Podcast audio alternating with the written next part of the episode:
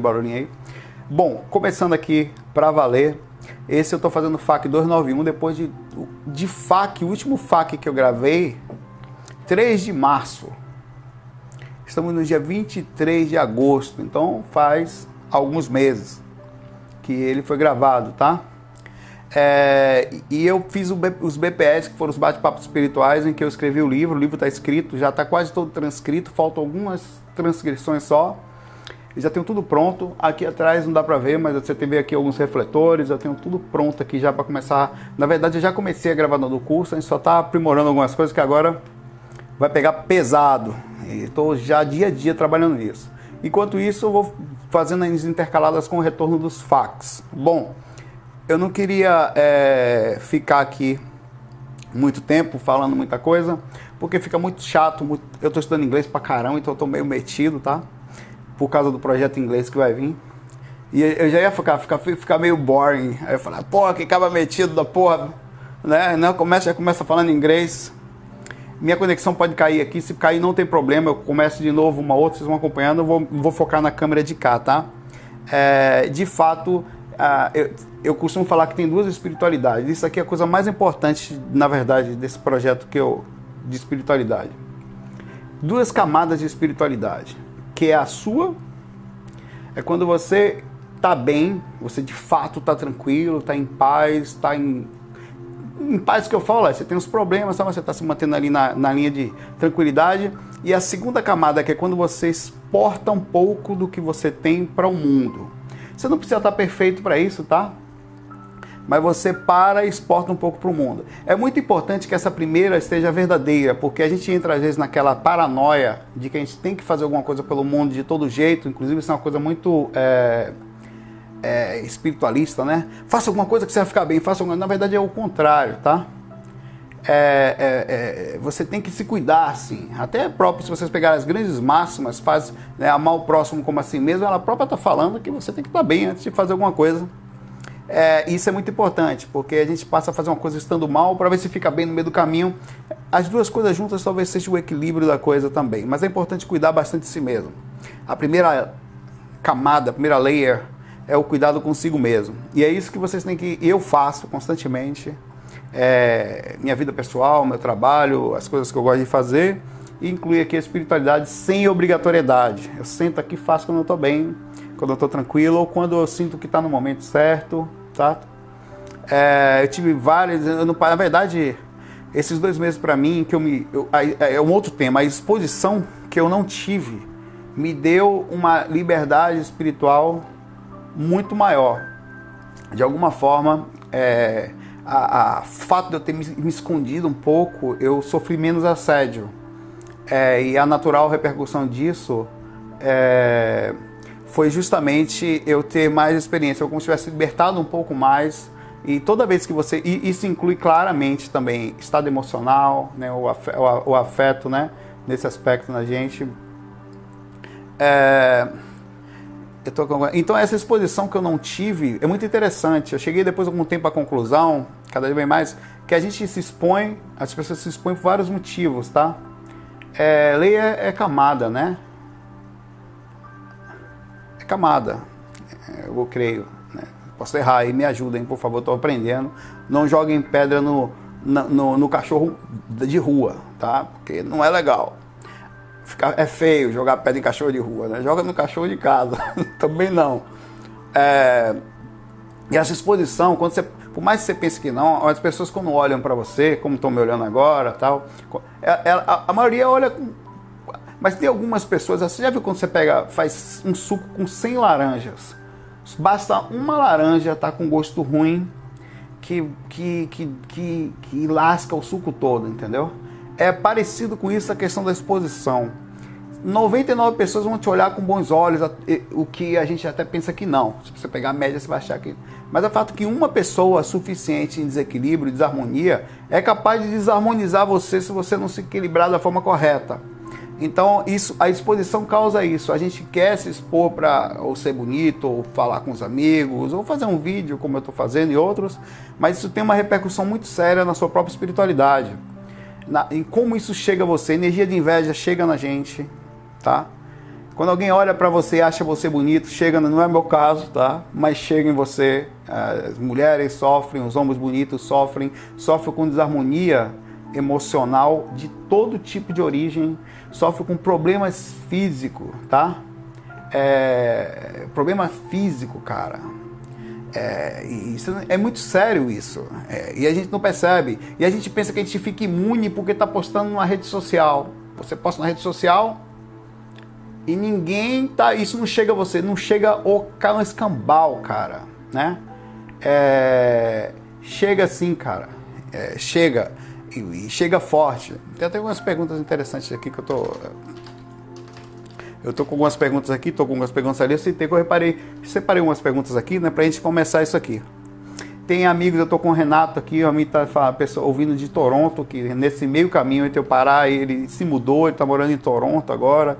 Vários amigos é, é, aqui também de Recife, né? É, isso, isso balança, como é retornando ao assunto, a gente não percebe, a gente está totalmente alheio a isso, mas a gente toma as pancadas emocionais, e não só a gente ela chega também pela nossa família. A forma que bate. É, eu tenho uma pergunta aqui, eu vou começar fazendo pergunta e a gente vai conversando junto, tá? Para não ficar uma coisa chata. Uma pergunta interessante. O, o nome dele é bem importado, é, é Citai Wiltu. Vou parar por aí só. Wiltu. Quase importa, quase o um nome de mentor, né? Eu vou fazer um mentor. É, ele pergunta o seguinte: Gostaria de saber tem uma dúvida. Uma amiga desencarnou há alguns anos. Eu gostaria de saber se ela ainda se encontra no plano físico. Primeira pergunta. Bom, não dá para saber, tá? Quando ele fala no plano físico, é nas dimensões mais próximas ao plano físico, na troposférica ou nas dimensões mais próximas, né? Nós sabemos que nós temos pelo menos três dimensões mais densas, próximo a, a que são consideradas dimensões de zonas inferiores, próximo a que a gente, incluindo a, a matéria é, espíritos que ficam muito tempo nesse local, não estando em projeto de trabalho, normalmente não estão com uma boa harmonia no que diz respeito à sua mente, né? é, ao seu equilíbrio emocional. Então, por isso, não é um local muito agradável. E quando a gente sai do corpo, normalmente nós vamos para esses lugares por causa da repercussão de proximidade ao corpo físico. Então, ele pergunta se ela fica, não dá para saber. Se ela ficou por aqui, a gente não tem como dizer, né? Eu espero que não. E ele quer falar o seguinte: tem alguma forma de eu me comunicar com ela? Você conseguia tirar esse tipo de dúvidas? Eu respondi já para ele, tá? Mas achei a pergunta dele tão legal que eu coloquei aqui. Eu vou tentar mais ou menos fazer um, uma análise do que eu fiz. Olha, é, eu, a experiência que eu tenho, eu costumo falar das vidas, da coisa que eu tenho é muito simples, tá? Não, é, é aquilo que eu vivencio. É que toda vez que alguém desencarna, por exemplo, eu tive vários desencarnes de pessoas amigas, pessoas muito próximas da gente aqui é, da família, inclusive. É, e, eu tive a oportunidade de falar com algumas delas. E toda vez que, nesse processo, é mais fácil quando tem até assim, mais ou menos um mês até o desencarne, parece que pelo processo da reencarnação, isso eu tô, eu tô fazendo assim, porque tem aquilo que a gente lê no livro dos Espíritos, tem aquilo que o médium fala, que é psicografado, e tem aquilo que eu vivenciei. Então estou falando o que eu vivenciei aqui, tá? Depois eu vou falar de conhecimentos gerais, que nós temos por aí de livros afora. É, é que a pessoa fica um certo tempo aqui com os próprios amigos espirituais, não é geral, isso pode variar.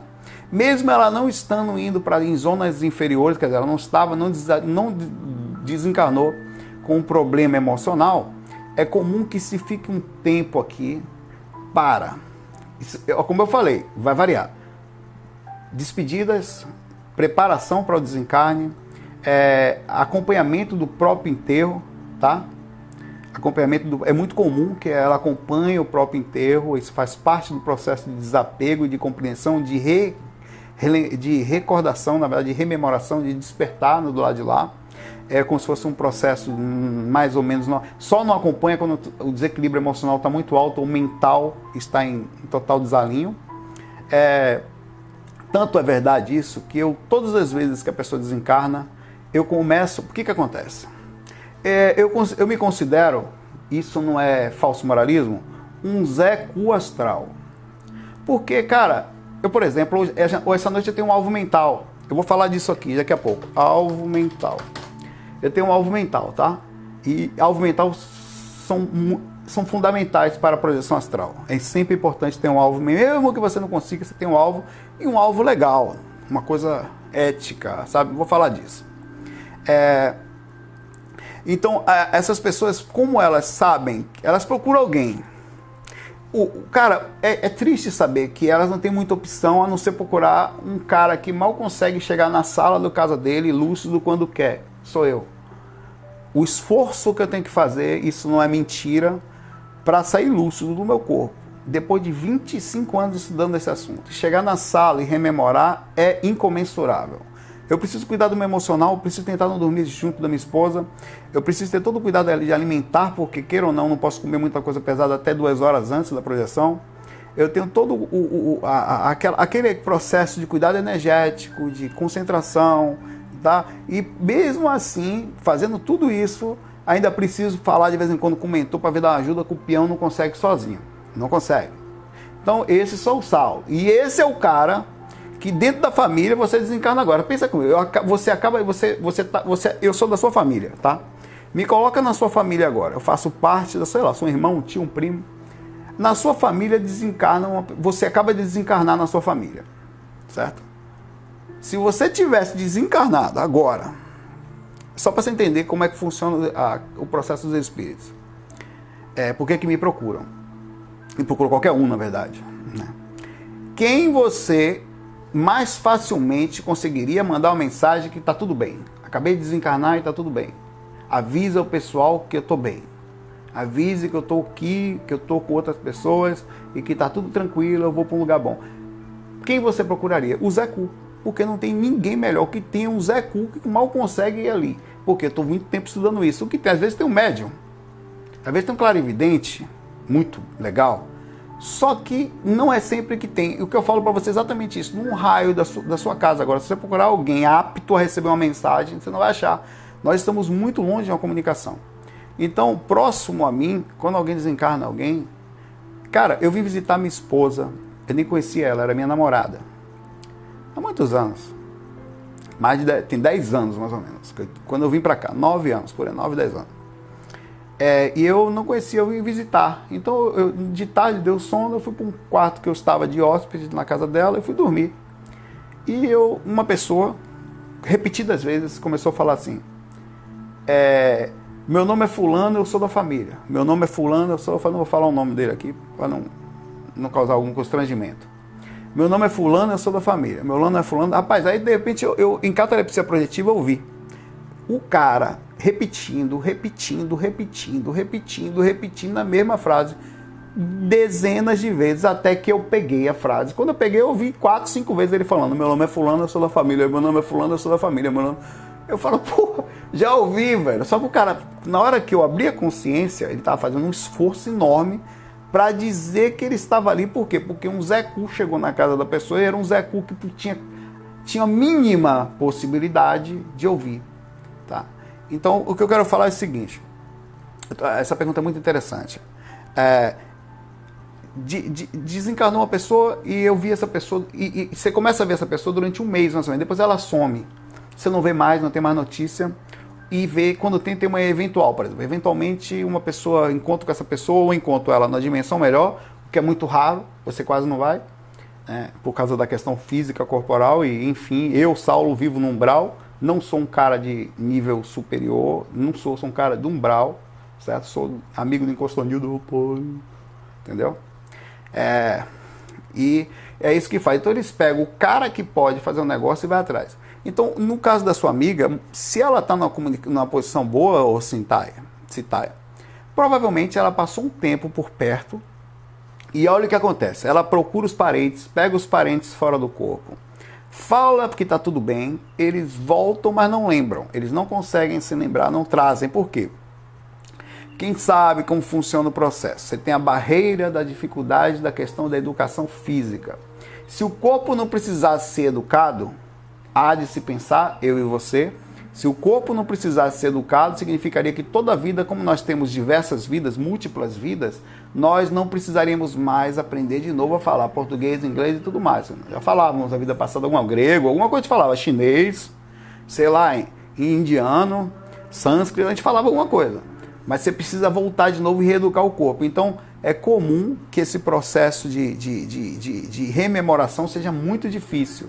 Para trazer. Você precisa educar o corpo para compreender o que está acontecendo ali. Tem a questão energética, tem a questão de assimilação, tem a questão do inconsciente, tem a questão da não preparação, que você acaba, se fica lúcido, você toma um susto, volta aí que vai lembrar como se fosse um sonho ou um pesadelo, muito repentino, não vai conseguir trazer informação, mas você traz no inconsciente. Então, ele fica um tempão ali e não é só para avisar a pessoa que está tudo bem, é para o desapego do próprio desencarnante que está entrando numa viagem diferente. É como o cara, Renato sabe do que eu estou falando, ele acabou de ir para outro país e ele sabe que mesmo conseguindo falar comigo no, no WhatsApp, falando, assistindo essa live aqui, por exemplo, está se comunicando com a gente, existe uma dificuldade na adaptação para ele, entendeu? Ele, não, ele foi de vez, a verdade é essa. A adaptação existe, ele tem que se adaptar, ele tem que se preparar, ele tem que estar tá apto a entender que é, vai, vai se comunicar e, e, e, viver com costumes diferentes. Então, isso tudo faz parte do processo de desencarne do espírito. Esse espírito que está lá, então, até que depois de um tempo, entre duas semanas a um mês, esse espírito sai totalmente daqui. Como é que eu sei isso? Porque eu não vejo mais, cara. Isso não aconteceu com um só, não. Eu tenho fácil aqui, pelo menos uns cinco, que aconteceu isso por um mês comigo. Logo que desencarna eu vejo. Teve uma vez lá, isso não foi agora, vim decorrer de anos. Lá na, na, na, Uma pessoa, uma secretária da minha mãe, trabalhava com ela. Ela morreu decorrente de, de, de uma doença que ela teve, foi então no hospital, não saiu. E é, ela, tava, ela desencarnou uma situação com, em termos de. Eu acompanhei, né? Uma parte, tá? Em termos consciencial, muito complicada muito embaçada. Ela ficou meio mal. Eu fui levado até lá. Ela tava meio, ela, ela me reconheceu. aí a gente conseguiu tirar ela de uma situação difícil e ela é, que ela estava, ela recobrou porque ela tava, ela teve um, tinha um filho que morreu recente, tinha, tinha morrido recente antes dela desencarnar e ela estava atrás desse filho desesperadamente pelo umbral e não queria ajuda. Até que eu conversando com ela lá no astral, eu falei, ó, provavelmente seu filho não está nem mais aqui, eu nem sabia, eu recebi intuição ali, tá? E não estava mesmo não. No processo do despertar dela, é, veio o, o, junto quando eu consegui ajudar ela depois de quatro vezes que eu vi, e isso em mais ou menos três semanas, é, veio esse espírito, comentou e apareceu o filho dela, ela foi embora. Ela saiu da região ali, resolveu aceitar ajuda e foi embora. Isso foi um caso específico, tá? Mas normalmente, mesmo processo de desencarne, a pessoa fica em zonas semi em, é, aqui em zonas mais ou menos inferiores ainda, provavelmente algum posto de saúde, alguma colôniazinha por perto aqui, volta o tempo inteiro para cá para ir se despedindo aos, aos poucos. Vai saindo, vai saindo, vai saindo, vem o homem, até que sai de vez e não vem mais aqui. Só vem de vez em quando aqui. Agora, para terminar essa questão, essa é muito legal. Quem, quem lê o livro Violetas na Janela, independente de qualquer coisa, a ideia é fantástica. Você pode mandar um recado para aquela pessoa que você gosta, que desencarnou. Fala, irmão, é que nem pegar o telefone, eu estou sem telefone aqui que eu estou gravando com ele. Oi, irmão, sabe? Sabe, quando você pega o telefone, imagine você, pense em alguém forte, imagine que você pegou um. Te... Cara, e outra coisa, é muito interessante, quando você sonhar fora do corpo, mesmo não tendo noção, que você está ligando para alguém, é porque você está se comunicando com ele mentalmente. Como você não está acostumado a fazer comunicação mental, você faz a visão de associação que você está falando no celular. Eu faço isso direto até que eu desperto e percebo que eu estou fora do corpo e paro de falar no negócio e sei que eu estou falando na mente. Na verdade, você está falando. Então é muito comum, você pode pensar nisso, tá? Pensa no aparelho e manda um recado para a pessoa. De vez em quando, vezes não precisa ser uma, uma prece, não. Meu avô. De vez em quando eu mando um recado para ele. Eu lembro dele e falou, meu avô, pô, acabei de pensar em você aqui como se fosse um amigo. Nada muito, oh, eu tô com saudade. Sabe, imagine que alguém está recebendo uma pancada, uma ligação. Se você faz uma ligação para a pessoa, ah, eu tô com saudade, você fodeu ela. Né? Que dia que você tá onde? Me liga que eu quero ligar pra... Não, não faz assim. Pense que a pessoa está recebendo uma ligação sua, tá? Ela está recebendo uma ligação, então faz uma ligação legal. Meu avô, tudo bom? Tô pensando em você aqui agora. Lembrei de algumas coisas, rapaz, muito boa memória, espero que você esteja muito bem. Aqui do lado de cá tá indo aqui, né? Sabe que a vida é uma desgrama. Fala assim mesmo, tá tudo beleza, né? Aí, foi Violeta na janela. Ela mandou, para quem não sabe, ela mandou a avó plasma uma violeta. Ela era espírita, né? E ela tinha conhecimento assim de que isso era possível. Ela plasmou uma, um vaso de violetas, violetas na janela. É um, é um livro de Patrícia, a Patrícia é o Espírito, é, se eu não me engano, o médium é... Vai ver agora aqui. Violeta na janela. É de, é de Vera Lúcia Manzeri, Marinzec de Carvalho. Eu só sabia os primeiros dois nomes, Vera Lúcia. Eu só fiquei com medo de. Eu ia quase falei que era outro, outro autor aqui. É, você consegue ele aí, né? Apesar de você só vai passar uns. Cada, cada livro baixa, pirata que você baixa, você passa três dias no umbral. Sabia disso? Então tá bom. Mas esse livro vale três dias no umbral, mesmo que você baixe ele pirata por aí. e se lasque por um tempo, tá? Ele vale três dias no umbral. É, e você acha fácil ele por aí, tá? Não fique sem ler porque está sem dinheiro. E se instrua, né? Melhor ter, você só vai inclusive ter dinheiro se tiver instrução. Então é um negócio meio né, complicado aí. Então mande um aviso para ela, mande, pô, seu avô gostava de fazer, mande um presente, manda, manda uma ideia para ele, tá? Vamos lá. É, bom, é isso aí. Ela não dá para saber se ela tá no Brawl, não, espero que não, tá? Mas se tiver também faz parte. Todo mundo aqui, também nós temos algumas pessoas assistindo aqui. Com certeza alguns de nós, tá? É, vai vai passar pelo umbral um tempinho. Inclusive, não é só vai não, já está passando. Porque se você tiver aqui para o umbral, você já está passando agora, tá? Vai dormir, tá indo. Já está indo, já está numa situação ruim. Então é só olhar as médias da sua vida que isso muda, tá? Cara, vocês têm visto aí que tá, tá uma briga danada esse negócio de política, de direita, de esquerda, não sei o que, nós vamos dizer, rapaz, uma brigalhada boba danada. O povo. Há uma inconsciência nesse negócio da política aí também, né? A gente tem que nem entrar nesse negócio aí que já. Só de falar isso aí, a hora já ficou meio ruim aqui. O negócio já ficou meio bravo aqui. É Brasil, né? Não tem como. É, avisando a vocês que o projeto está em andamento, tá? Eu vou pegar uma questão aqui agora, que o projeto está em andamento, nós estamos trabalhando nele, do projeto do curso novo, e vai sair sim, vai sair capítulo por capítulo, cada vez está mais simples o negócio. Pergunta. Pergunta 1, um, pergunta da. Outras pessoas deram. Falam aqui, olá, olá, muito obrigado pelo carinho de todos vocês, tá? Ah, quem tá, pessoal tá falando que no YouTube tem o áudio desse vídeo, tá? Audiobook. Então, muito legal também. Quem vai deitar, tá sem. Cara, tá sem sono, tá com insônia? Bota no livro. É sério. É, duas dicas legais, cara. Eu, isso dica de quem viveu perto de pessoas que tinham problemas com insônia, inclusive com, ficavam depressivas porque não conseguiam dormir, que precisava trabalhar no outro dia. Primeira coisa, foca a sua mente numa coisa só. Bota um documentário, isso, isso é importante, isso é muito importante. A pessoa me perguntou isso esses dias. Ou liga no seu celular ali um, um livro de, de Patrícia, bota no ouvido o nosso lar. Vai ouvir o nosso celular em áudio, cara. Bota ali da play, bota e fica ali. Eu tenho certeza que você dorme. Se não dormir, das duas, ficou bem, ficou positivo. E tem mais. Tem mais. Se por acaso você ficar com insônia e não fique triste porque está com insônia, acorde no outro dia, vá trabalhar com sono, mas não depressivo. Nunca fique depressivo né? É, se, se, se você é, se você tá, peraí que eu tava aqui, tá? Se você tá triste porque não tá dormindo, não, pelo contrário, é melhor ficar só o dia com sono em paz, tá? Do que você no outro dia tá triste e com sono. Então, enfim, é uma dica muito boa essa aí. Não força o sono. Sono é uma coisa que vem porque você tá tranquilo. Se for só não dorme. Tu bota o documentário, foca ali, bota um negocinho para ouvir, fica ali curtindo o momento. Tu, não tem problema, eu trabalho com sono, mas trabalho em paz. A paz vale tudo, mesmo se está com sono. Saulo, boa noite. Quando a gente capta sentimentos ou dores, é a pergunta da Jussala, Jussara Buena. Quando a gente capta sentimentos ou dores alheias, estando perto da pessoa, reproduz alguns sintomas em si mesmo, ou chora, ou choro trancado na outra pessoa. Isso alivia a patologia do doente ou de pessoa que, que, que quer chorar e não pode? Ou seja, tem alguma utilidade prática? Quando a gente capta, pai não entendeu 100% não. Quando a gente capta sentimentos ou dores alheias, estando perto da pessoa, reproduz alguns sintomas de si mesmo. Tá Você capta e né, chora ou o choro trancado da pessoa, da outra pessoa, sabe? Na outra pessoa. Isso alivia a patologia do doente ou da pessoa que quer chorar e não pode? Ou seja, tem alguma utilidade prática? Bom, de, deixa eu fazer duas, duas questões aqui que eu acho que não ficou 100% claro aqui para mim.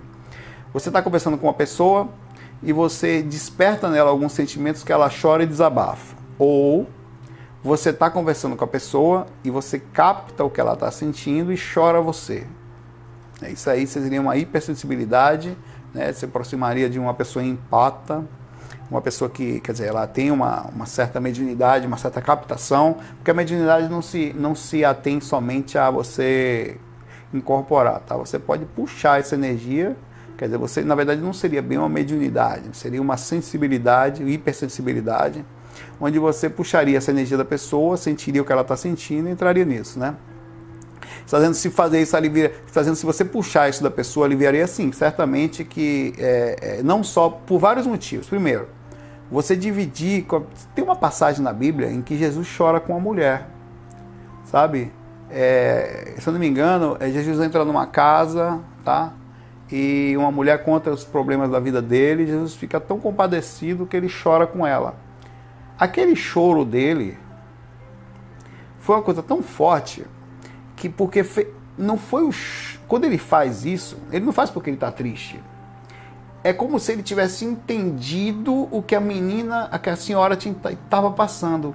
E ela sentiu a mesma coisa. Ela sentiu que alguém entendeu ela, alguém estava compadecido com o que ela estava passando.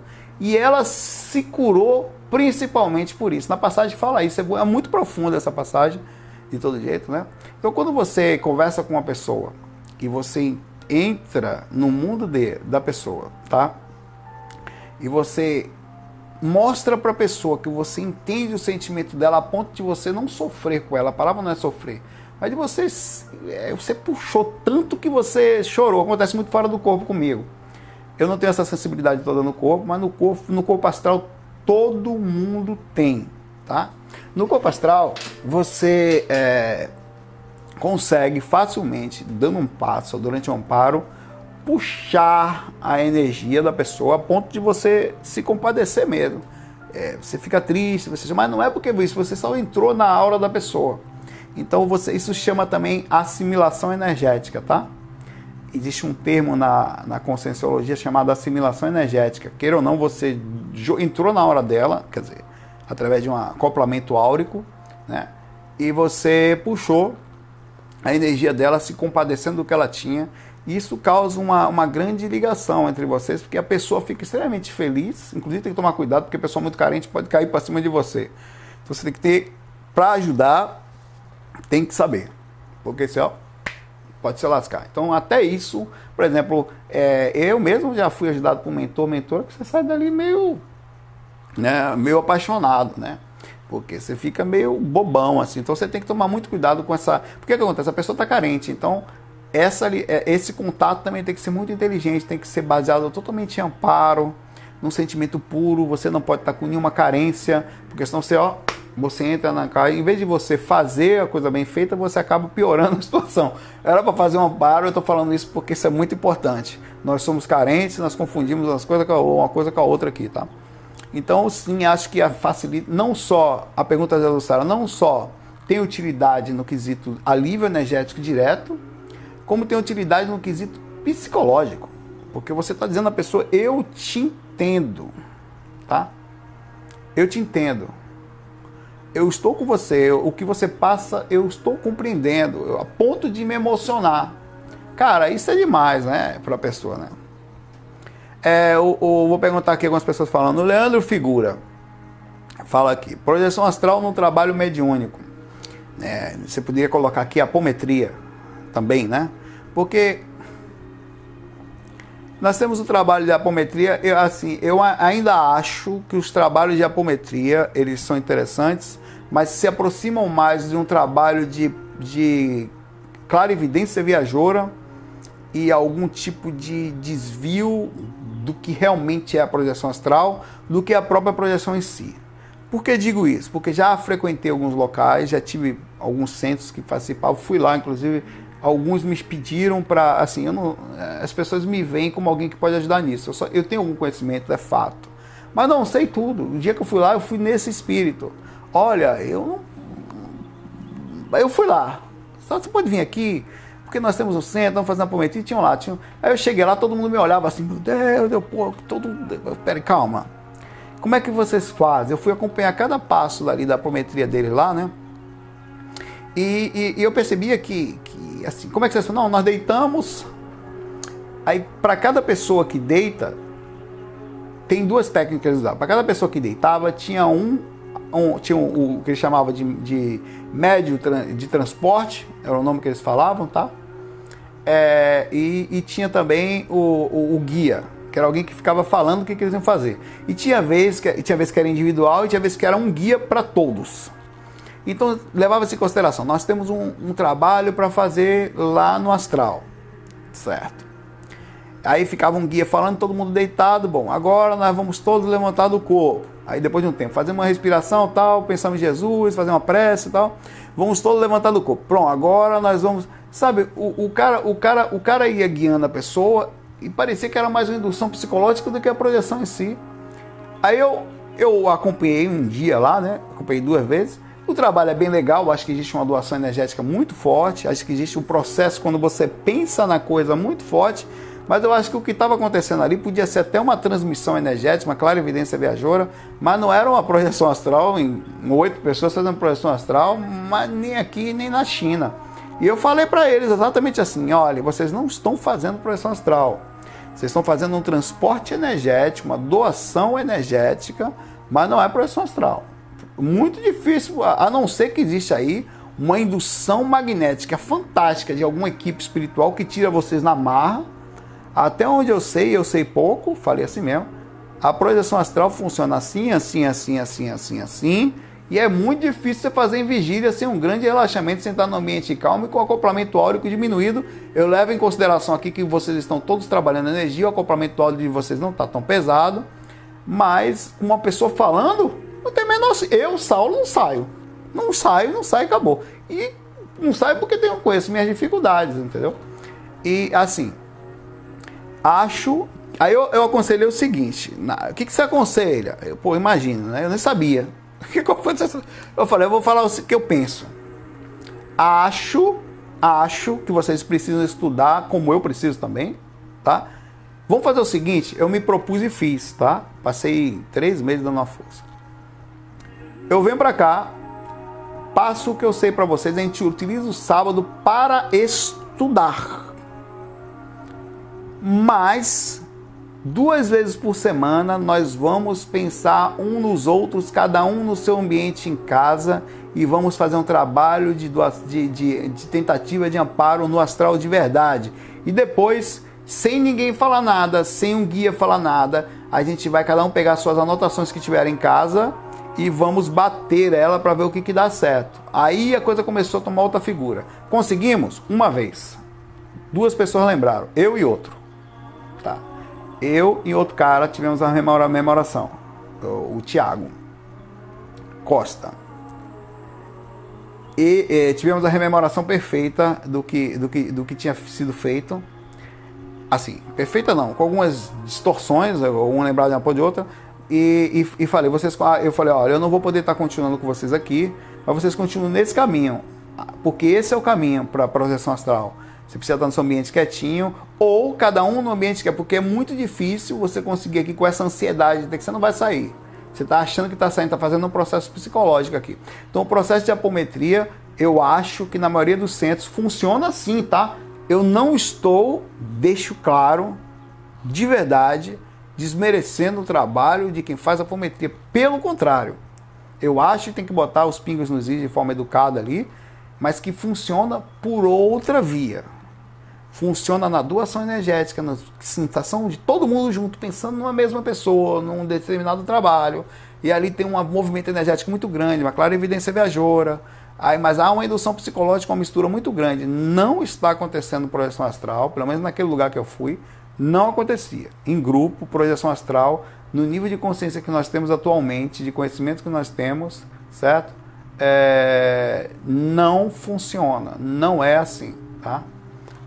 Pelo menos eu, é o que eu vi. Posso até estar errado. Eu, tô, eu falei para eles: olha, estou disposto a estar totalmente errado. Mas é exatamente por isso que eu acho que eu tenho mais chance de estar certo. Porque a maioria das pessoas elas têm a visão de que estão certas e não abre a possibilidade de outra. E no caso deles, eles foram super humildes, tá? Super legais, achei super bacana. É, vamos lá. O Patrick Van Tenório manda pergunta pra gente aqui. Energia ambiente e energia em grupo. Eu não sei especificamente do que você direcionou isso, Patrick, tá?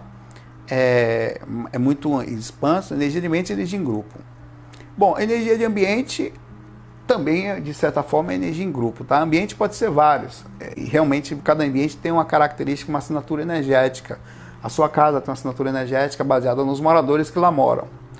Baseada também na média da sua cidade, né, de como é a sua cidade. Se você for no Canadá, eu fui, você vai sentir uma energia diferente. Se você for em São Paulo, eu fui, você vai sentir uma energia mais diferente. É uma assinatura específica da cidade que, se você não está acostumado, você pode sentir um grande peso. E pode sentir também em outros lugares. Energia de hotel, se você não estiver acostumado, pode variar muito. Você vai para um lugar que é perfeito, você vai para um lugar que é pesado. Entra lá é pesado pra caramba. Dependendo do hotel for antigo, então mais pesado ainda. Diz que o Valdo Vieira, quando ele entrava nos hotéis, isso quem falou foi ele, tá? ele pegava até cinco chaves de quartos. Quando ele pegava todas as chaves, disse, você tem quantos quartos disponíveis? Tal, tal, tal, por favor, me dá as chaves aí. Ele ia passando pelos corredores, abria, entrava no quarto, sentia energia do ambiente, ia para outro, até que ele falava, não, vou ficar nesse aqui. Porque ele era o menos pior, ele falava, o que tinha menos peso, ele entrava naquele, ficava ali, que era o que ia dar menos, menos problema para cuidado energético. Eu fui em São Paulo, cara, eu, teve um dia que eu fiquei péssimo lá. Não sei se era o hotel, não sei se era é a energia da cidade, mas eu acho que era a energia da cidade sim. Energia pesada eu estou acostumado, mas energia, energia é muito diferente uma da outra. Né? Água, energia, fogo, energia. Totalmente diferente. Né? Então pode mudar muito. Energia em grupo também não é fácil, incluindo o grupo familiar, né? Essa coisa de lar oscilar é uma maior ilusão que existe, é uma merda, difícil pra caramba viver em grupo. A diferença na família é que você abre precedentes, quer dizer, abre a possibilidade de se desculpar, de perdoar uma falha. Quando abre. Né? Mas é, a, a, pessoa de fora que faz uma coisa errada com você, energia de grupo, as pessoas vêm, é cada um vivendo para si mesmo. Eu acho que a gente vive um grande problema de individualismo muito grande hoje em dia. E é esse o grande problema que eu vejo no mundo hoje em dia, na energia de grupo, tá? É que as pessoas não, não vivem. É, é, o, é o equilíbrio perfeito entre a individualidade e o grupo. Você não pode. Isso é igual casamento. É a mesma coisa. Se você está num casamento em que você não tem um bom grupo, né? Ou você tem um grupo muito forte e eles, aquele grupo, quer dizer, aquilo mina a individualidade do cidadão, fica mal, cara. Então você tem que ter equilíbrio entre é, o, o, seu direito e, e, e, os seus deveres, né? Isso acontece e fica um ambiente pesadíssimo. Na verdade, eu acho que é por isso que, inclusive, muita gente prefere viver com bicho do que com gente. Que as pessoas ficam extremamente frustradas, traumatizadas, tristes, com relacionamento, com amigos, com gente de trabalho, que prefere o convívio com bicho do que com gente. Com bicho eu digo gato, cachorro, enfim, é, qualquer outro tipo de bicho, porque acaba sendo mais brando, eles são mais sutis, eles são mais leves, eles são menos é, individualistas, eles vivem mais para a pessoa, ficam mais fortes. Então nós temos um grande problema de equilíbrio social acho que no nosso no país da gente, inclusive no Brasil, é, eu vejo um grande problema futuro para a gente aqui, porque nós vamos ter que fazer uma invenção que ninguém fez no mundo. Ninguém. O Japão já era legal, depois da Segunda Guerra Mundial eles se transformaram, eles, né, eles, eram sanguinários e tal, mas eles se transformaram e viveram. A Alemanha, depois da Segunda, depois da guerra também, né, é, se transformou, apesar que já era, eles já eram bons, eles sempre foram, né, só melhorar. Nós, temos o, alguns resquícios portugueses e temos uma cultura péssima no que diz respeito a respeito e, e, temos uma desigualdade social muito grande. Então, nunca vi um país que tem uma desigualdade social igual ao Brasil e uma, e uma falta de cultura, perdão, uma cultura de educação, de respeito muito baixa e não depende não deve, é, eu concordo com você, Marcos. O Japão é pesado em muitos aspectos. Muitos. Mas tem outro, outro lado nele. Tem dois lados, né? Tudo tem dois lados, né? Enfim, a gente tem exemplos ruins e bons, a gente pode tirar. Aqui, como no Brasil, tem coisas fantásticas também, que não tem lugar nenhum do mundo. Como a espiritualidade que nós temos aqui, meu amigo, ninguém do mundo tem nossa espiritualidade. Nem a Índia. Nem a Índia. A Índia tem lá um forte um hinduísmo, a, é, o budismo, alguma parte, mas como a gente, a diversidade, ninguém. Ninguém tem. É isso aí tá, é uma grande coisa tal. Mas não é lá a grande coisa, a gente está crescendo, né? Então a gente vai ter que se reinventar nesse aspecto entre melhorar a questão de, da, da, de, dessa desigualdade absurda que nós temos no nosso país e também a questão de que a educação que nós temos hoje em dia não tem a ver com desigualdade social. Você vê gente com grande condições, que frequentou as melhores escolas, fazendo merda, é, é, vivendo só para si mesmo, vivendo em função, né? É, o tempo inteiro de coisa pesada, né? Enfim. É, vamos lá. Ah, deixa eu passar aqui. E ele pergunta aqui de grupo, enfim, é difícil.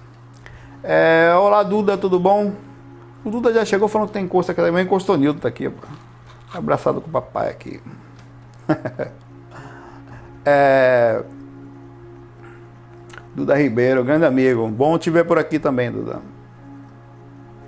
É, boa noite. No processo de desenvolvimento, é comum sentir dor no chakra, às vezes acontece nas palmas das mãos, plantas. Sim, é, tem um, um, livro muito interessante da Halu Gamashi, é Caminhos de Aprendiz, tá? É, que ele, ela mostra o desenvolvimento da Halu Gamashi, apesar que, apesar de eu ser bem desconfiado em muitos aspectos, eu acho que tem muita coisa legal. Eu sou desconfiado não da Halu, sou desconfiado de qualquer coisa, inclusive de sou, cara, é, sou extremamente coisa muito drástica, assim, eu fico me assustado. Mas tem fotos dela lá com o chakra doendo. Então existe uma chakra, é, é, o desenvolvimento dos chakras dela, segundo o livro dela lá, até as mãos aqui ficava tipo queimada assim, é um negócio.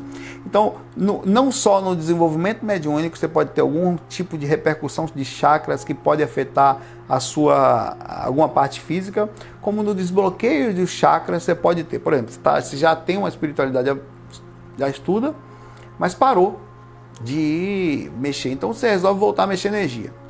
Então você passa a ter no processo da, da você passa a ter algum tipo de dor de cabeça, porque estava travado, bloqueado ali. Você vai mexer e aquilo. Você pode ter é, o processo de movimentar energia, por exemplo, pode, é, na parte do estômago você pode ter diarreia, na parte de vários chakras diferentes, né?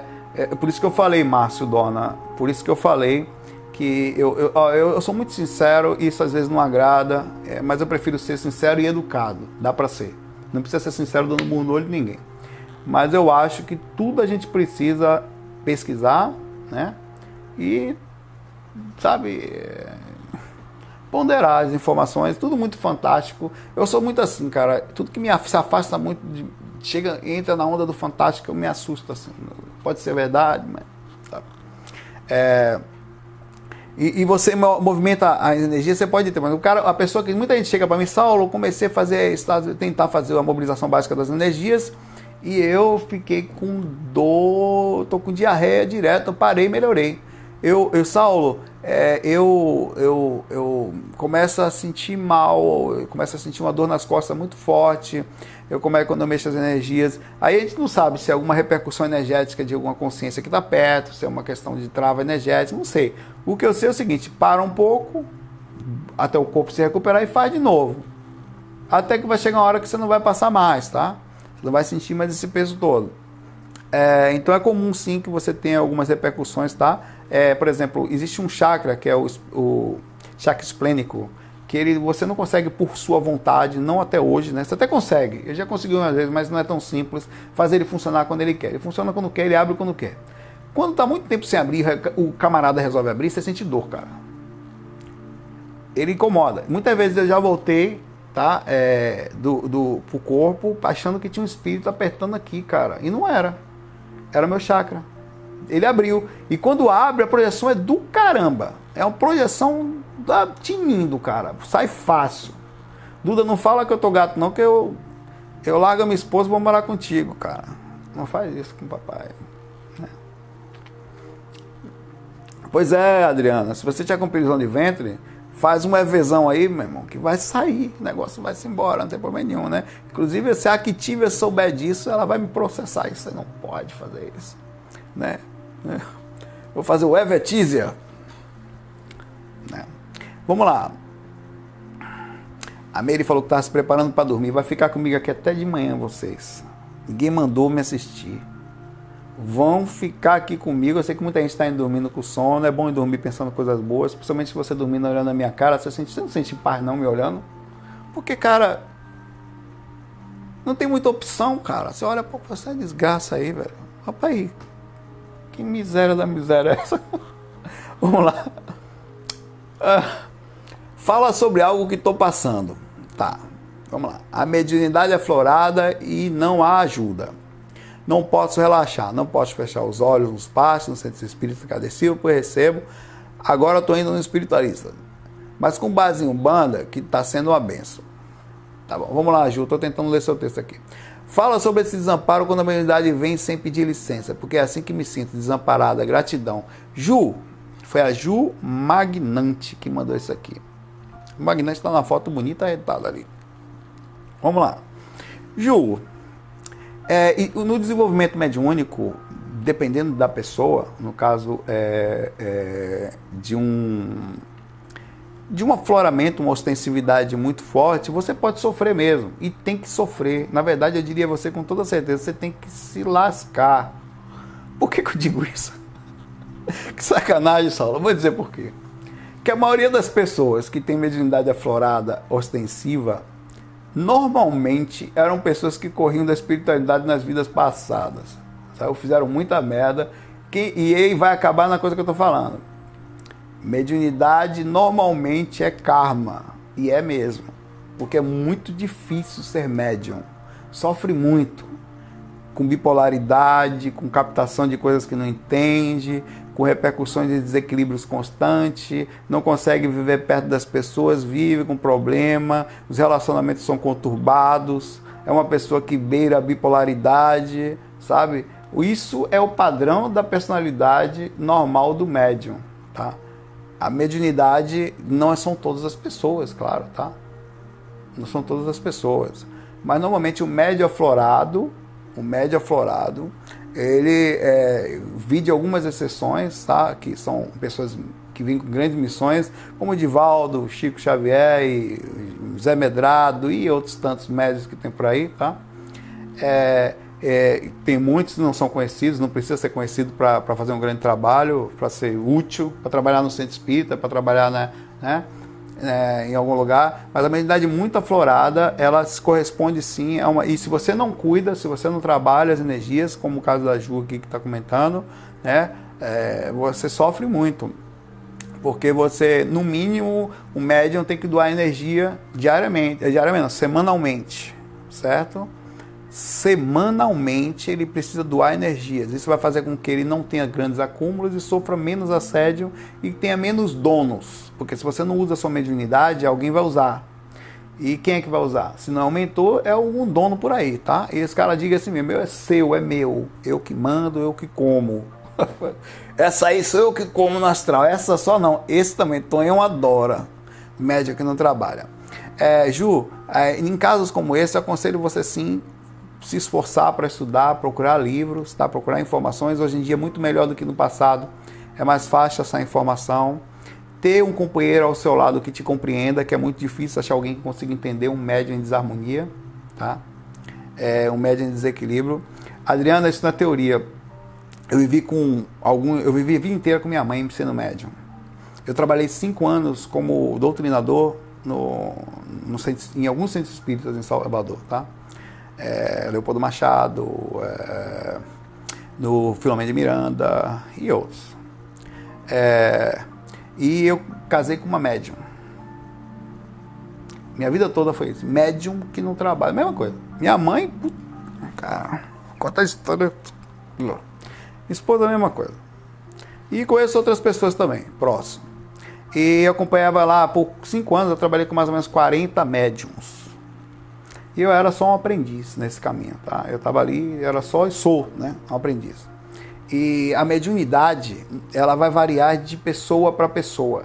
A mediunidade ostensiva, ela traz grande repercussão na vida da pessoa, porque a pessoa não consegue viver fora da espiritualidade. Algumas tentam, minha mãe tentou. Ó, tomou onde Marizinha tomou, atrás da moita. Tá? A doação energética é o seguinte, não sou eu quem falo não. Vai ver o, vai, é claro, o Valdo fala isso. Valdo Vieira fala isso. Sobre, por exemplo, o Valdo Vieira fala muito mais. Ele diz que a pessoa não só o médium, ela tem que praticar a TENEPS. A TENEPS é suficiente para o médium, ele diz. A TENEPS nada mais é do que a doação energética diária. É, ela vai aliviar constantemente o seu campo, não só aliviar, mas criar em você um desenvolvimento do seu parapsiquismo, fazer com que você tenha uma evolução muito alta e uma repercussão muito forte. Eu sou contra o radicalismo da TENEPS, porque eu acho que não é para qualquer um. E eu acho que a maioria não sabe da grande repercussão que é abrir um, na sua casa uma porta espiritual para trabalho. É como se você fizesse uma fila e falasse: a partir de hoje eu vou dar cesta básica de graça aí. Aí faz uma fila, aí começa a dar. Um mês, dois meses, um ano. Aí vai parar no dia seguinte. Ó. Pare, fila da. Pare, meu irmão. Sabe o que acontece? Sabe que a galera. Você acha que a galera vai chegar para você e falar obrigado por um ano de que você me deu de cesta básica, de energia? Não. Cadê a minha cesta básica, miserável? Você abriu ali, eu quero agora. Então por isso que eu acho que a repercussão da seriedade disso, como todos não têm seriedade, como todos não têm compreensão disso, tá? Né? É, é, é, muito próximo disso. Então a repercussão é a seguinte: você abre a sua casa para dizer que vai dar alguma coisa para alguém. Se não der, cara, né? Então eu, eu, digo assim, a doação energética semanal vai fazer. O que, que é um médium? Só para ajudar a nossa amiga Adriana aqui e também a gente trocar informação, tá, Adriana? A gente conversa sempre junto, eu sou muito amigo da, da Adriana, a gente fala via mensagem, ela vai comprovar aqui, você está trocando informação, quando dá, né? Quando o nosso tempo permite. É, você tem um, o, o médium, ele tem os, os seus chakras, todos eles, eles drenam mais energia, eles fazem com que você fique né? Eu não posso me alongar mais, já estou 50 minutos, eu vou terminar aqui, tá? É, eles fazem com que você fique muito densificado. Então o que, que acontece? Essa, o, o, como funciona o processo da encarnação? Corpo físico, campo energético, corpo astral. O que faz o corpo astral ficar no campo energético? Eu não vou nem baixar esses dois dedos aqui, senão não fica legal. É. Pô, só tá falando de espiritualidade, se concentra aí, mano são as energias. Esse camarada aqui do lado, esse exemplo não está muito, não estou sentindo confortável com esse exemplo. Vamos lá. São as energias aqui, tá? Quando você tem isso aqui, faz o corpo astral se comunicar. Você mexe a mão do astral, mexe a mão do corpo físico. Aqui é o corpo astral. Ó, eu nem consigo mexer o dedo. É meio travado, apesar que você é tecladista, é mão esquerda, tá? Dá um, dá um, eu sou destro. Então, quando o médium aqui, esse camarada aqui do bar, ele tem isso aqui mais denso, cara. Esse negócio aqui do cara é animal. É tonhão pé de mesa isso aqui dele. Aí o que que acontece? Esse espírito aqui que tem o corpo astral, ele pega essa energia aqui de fora e consegue controlar o corpinho de papai aqui. Mente, energia e perturba. Quando você doa energia eventualmente, você alivia um pouquinho esse campo. É suficiente doar energia uma vez por semana? não é exatamente suficiente, mas já é melhor do que não fazer nada. Não fazer nada vai achar um dono aqui no astral, um ou dois. Normalmente é um só porque ele pega e fala, não deixa mais ninguém entrar. Ou então entra alguém, tira ele e fica outro, tá? Que eles gostam desse negócio, né? É, eu sei que é explicação sexual, mas desculpa aí, Deus. Aí é assim que funciona o negócio. Então, quando você faz doação energética constante, e o que, que é a incorporação? A incorporação não é bem incorporação, né? Quando o espírito utiliza a sua energia, ele não incorpora em você, ele pega essa energia aqui, tá? E puxa tão forte que seu campo alivia. Pergunta para os médiuns que depois que ele incorporam, às vezes ele está se sentindo mal, sentindo mal, sentindo mal. Quando ele incorpora, se não facilita a questão energética, tá? Se não facilita a questão da percepção, da sensação, da, da, da do alívio do campo dele, né? E muito. É, ele se sente melhor, se sente mais leve. Às vezes ele só consegue dormir depois disso. Depois de se sentir, depois de incorporar. Acontece muitas vezes comigo aqui. Às vezes a gente tá, eu tô e minha esposa aqui, tá dormindo, tá aquele peso no quarto tal, ela tá. tá sabe o que tem que fazer? Eu não aconselho para as pessoas, mas eu, como eu tenho uma certa experiência, eu faço. Sentamos na cama, eu chamo ela, eu falo, Natália, senta aí. Às vezes ela nem sente, cara, mas. Sentamos na cama e incorpora ali alivia um pouquinho e vai, vai embora e ela dorme. Só consegue dormir e a gente só consegue dormir depois daquilo. Vem alguém pedir ajuda. Por que, que não é legal? Porque passa a ser uma constante, entendeu? Então eu só faço mediante a presença dos amigos. Eu sempre chamo os amigos espirituais, tal, aquele processo todo. Tem hora que o bicho pega, é, essa regra, ela morre. Seu espírita fala, não faça em casa, não faça em casa, não faça em casa. Todo centro espírita, ou quase todos, começaram, começou, perdão, dentro de casa começou tendo incorporação dentro de casa, vinha fazendo reunião de evangelho no lar. Fazendo evangelho no lar, incorporou um, incorporou dois, incorporou três, daqui a pouco fez um dia para incorporação, um dia para evangelho no lar, daqui a pouco virou um centro. Pode ver se não é verdade. Pega as histórias do centro espírita, começaram assim. Então, sem muito radicalismo. É importante ter seriedade, a compreensão de, de que não é bom abrir, por causa as pessoas não têm muita proteção, tal, e é verdade, ela não tem muito controle, conhecimento.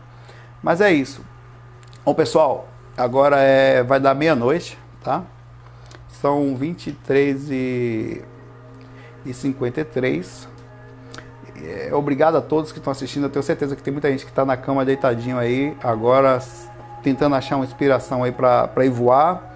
Você que está com fone de ouvido não está nem me vendo, só está ouvindo. Vou dar um beijo no seu ouvido agora enquanto você está me ouvindo. Vê se você não sente um prazer astral, cara. Um negócio gostoso. Imagina eu salvo falando, papai de gostoso, mamãe. Oh, mas vem cá com o papai, vem. Vamos voar. Tô aqui com você, Tonhão vai voar. Eu e você agora, vem. Eu você mesmo. Ai, meu velho. Vamos sair. Vamos tentar voar em paz, tá? Eu desejo a você é, excelente projeção hoje. Não, se você não sair do corpo, não se preocupe. Não importa se você não vai se lembrar, não. É importante que você acorde bem amanhã, tá? Vamos tentar fazer coisas boas durante o dia. Lembre-se de ser gentil todo dia. Lembre-se que isso faz bem para sua energia. Não, lembre-se que lucidez é a percepção do que nós estamos fazendo na hora que a gente está em vigília, no dia a dia. Não se esqueça nunca disso. É isso que vai fazer a diferença agora, quando você for deitar. Tá? Você está deitadinho agora, é isso que vai fazer a diferença para você agora. Você vai se sentir bem. Não importa se o mundo todo está uma merda às vezes. Horrível. Mas você tem feito a sua parte. O passarinho que pega água no biquinho, sabe a história? Vai lá e joga água na floresta. Ele vai apagar o fogo? Vai porra nenhuma, meu irmão. Mas ele vai para casa dormir falando, velho, eu peguei a porra da aguinha no meu bico e fiz minha parte. Ninguém fez problema dos passarinhos, ainda vai tudo pro umbral dos pássaros aí. Eu fiz minha parte e vou dormir em paz. Então isso faça a sua parte. Pequenininha, não espere por ninguém, velho. Sabe por quê? Porque você nasce sozinho, você morre sozinho e você vai pro umbral sozinho. Ninguém vai com você, você vai só. Assim como você vai para um lugar melhor também. Então você não depende de ninguém de Zé Ninguém. Da próxima vez eu vou pentear o cabelo. Ai, galera, fui lá. Vamos voar. Eu tenho um alvo mental hoje, esqueci de falar, tá? Falo da próxima vez. Eu tenho um alvo mental. Não vou contar para vocês meu alvo mental, porque vocês vão me atrapalhar no meu alvo mental. Mas o alvo mental é muito importante para a projeção. Você tem um foco, alguma coisa que você está tá na tentativa. É, único que seja uma coisa simples, tá? Abraço para vocês, fiquem em paz. Obrigado, Shirley, pelo carinho. Obrigado, Adriana. Obrigado a todos, cada um de vocês que estão aqui. Desculpe a quem eu não pude responder. Eu vou fazer mais live como esse, mais fax assim em casa, mesmo quando eu não estiver na praia, quando estiver lugar melhor. Eu estou voltando para a praia para em setembro, vou voltar, para cá, vou começar a gravar lá sentadinho nas ondas, como vocês sabem. E abração para vocês, me queiram bem, gostem das pessoas que, que fazem bem para você. Procure antes de ter um impulso, pensar direitinho nos seus impulsos. FOI me erre, né? Verdade. Não me acerte não. Me acerte não, porque lembre-se sempre que eu tenho um amigo chamado Tonhão Pé de Mesa, ele pode pegar você mais tarde. E ele pega. Né? FOI. Fui!